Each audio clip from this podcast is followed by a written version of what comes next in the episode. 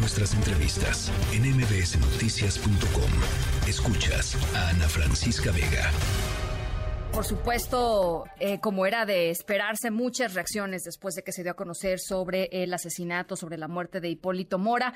Eh, una de ellas de el ex alcalde de Tepalcatepec, Guillermo Valencia, quien fue quien de hecho sacó las primeras informaciones eh, a través de su cuenta de Twitter y en redes sociales sobre el asesinato del ex líder de autodefensas, a quien llamó eh, amigo, eh, y está con nosotros en la línea telefónica. Guillermo Valencia, gracias por platicar con nosotros esta tarde, Guillermo.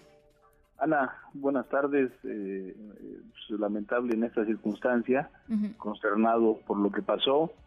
Yo me enteré del enfrentamiento casi en tiempo real, me avisaron eh, que había detonaciones de arma de fuego que se escuchaban como que iba persiguiendo a una persona. Yo fui diputado por aquel distrito, conozco muchos amigos por allá, tengo familia, uno de los fallecidos era pariente eh, lejano de mi padre, así que pues imagínate, eh, además de que con Hipólito Mora nos unía una gran amistad, apenas la semana pasada lo vi y hoy no puedo dar crédito a lo sucedido. Decía Hipólito, quiero dejar de sentir que me van a matar cada vez que salgo de mi casa, eh, Guillermo. Eh, lo decía varias veces, también decía que él iba a morir eh, donde murió su hijo, porque irónicamente las autoridades estatales, en lugar de darle protección, pues fomentaban el desplazamiento, decían que le recomendaban que no fuera a la Ruana, como si claudicaran ante la presencia de los grupos del crimen organizado, los poderes fácticos y peor aún, que esto sucedió a dos cuadras de donde está destacamentada la Guardia Nacional, la tenencia de la tenencia llamada de Felipe Carrillo Puerto La Ruana, eh, había un destacamento permanente de la Guardia Nacional que casualmente a esa hora no estaban ahí. Y a unos cuantos kilómetros de un penal de máxima seguridad, eh, donde siempre hay eh, autoridades federales y lamentablemente no hubo quien pudiera llegar a ayudar a un Hipólito Mora que vio cómo asesinaron a sus escoltas, que vio cómo le disparaban a su camioneta,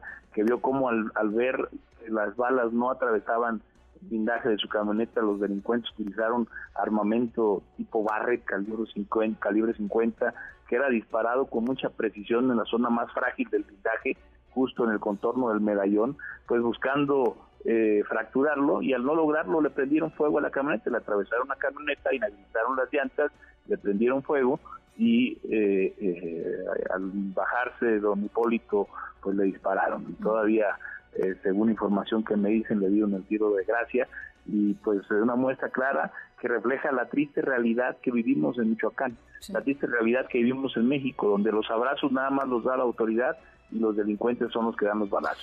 Eh, hablábamos hace unos minutos aquí con el gobernador, le decía que eh, y, yo le di, digamos, le, pregunté al respecto y él decía, pues es que las autodefensas eran grupos eh, ilegales, eran grupos que actuaban en la ilegalidad y además eran grupos que estaban vinculados con el crimen organizado. Entonces yo le dije, pero si Hipólito Mora siempre dijo que quizá otros grupos de autodefensas, que él no, ¿por qué hacer la asociación con grupos de crimen organizado cuando está uno hablando de Hipólito Mora? Ya no me pudo decir nada el gobernador, pero me parece pues muy eh, ilustrativo, digamos, de la aproximación que tiene eh, este gobierno de Michoacán, como lo tuvieron otros gobiernos previamente, al tema de la seguridad de eh, los líderes o ex líderes de autodefensas. ¿no?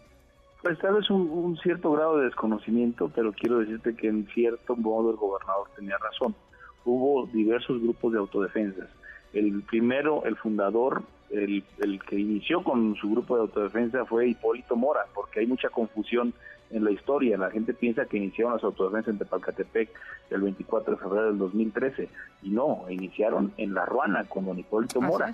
Después surgieron varios grupos en donde desafortunadamente se involucró interés, interés del crimen organizado.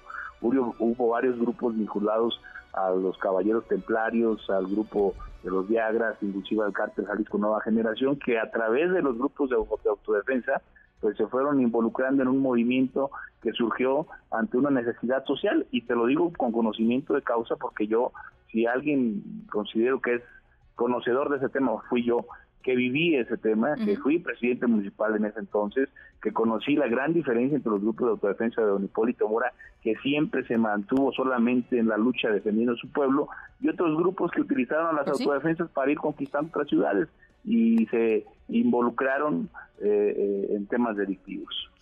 Eh, no era el caso, por supuesto, de, Hipólito Mora. Por supuesto, por, eso, Hipólito Mora siempre representó, pues perdón, Ana, Hipólito Mora siempre representó lo más genuino, lo más auténtico del movimiento social de la autodefensa.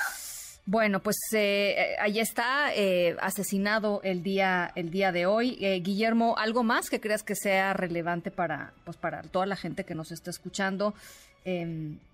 Sobre, sobre lo que está pasando, a ver, sobre todo lo que está lo que sigue pasando en la Ruana, que siguen las extorsiones, lo escuchamos hace pues apenas unos días del propio Hipólito, ¿no?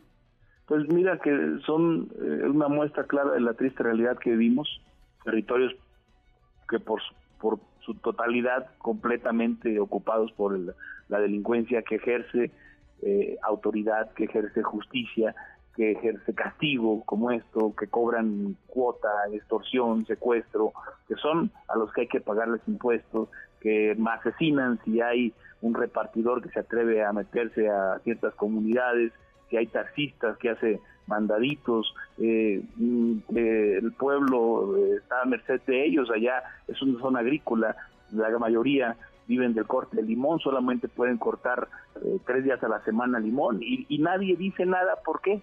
Porque los que se atreven a hablar los asesinan, como el caso de don Hipólito Mora, si le hacen eso. A Hipólito Mora, que traía camioneta blindada, que traía cuatro escoltas, que eh, se sintió seguro en su pueblo, estando cercano de una eh, unidad de la Guardia Nacional, de un destacamento de la Guardia Nacional, pues imagínate lo que no le van a hacer a otro ciudadano. Y hoy hubo varios responsables, unos directos por acción, porque mm, no hay que dejar de señalar que fueron delincuentes los que hicieron esto y que se debemos exigir justicia, pero también hay responsables indirectos por omisión. Esto quiero dejarlo muy claro y que el abuso de autoridad se da por acción y se da por omisión. Hoy hubo omisos que no hicieron su labor y que si dejaron en estado de indefensión a un Hipólito Mora, pues imagínate cómo están los demás ciudadanos y qué lamentable que promuevan eh, el desplazamiento de las personas y que en lugar de brindar protección, seguridad y restablecer el orden y el Estado de Derecho, pues les digan, pues mejor no vuelvas porque te, te van a matar. Bueno, pues ahí está. Sí, justo, justo fue lo que nos dijo el gobernador, en serio. Bueno, pues muchísimas gracias, Guillermo. A El exalcalde de Tepalcatepec, Guillermo Valencia. Noticias.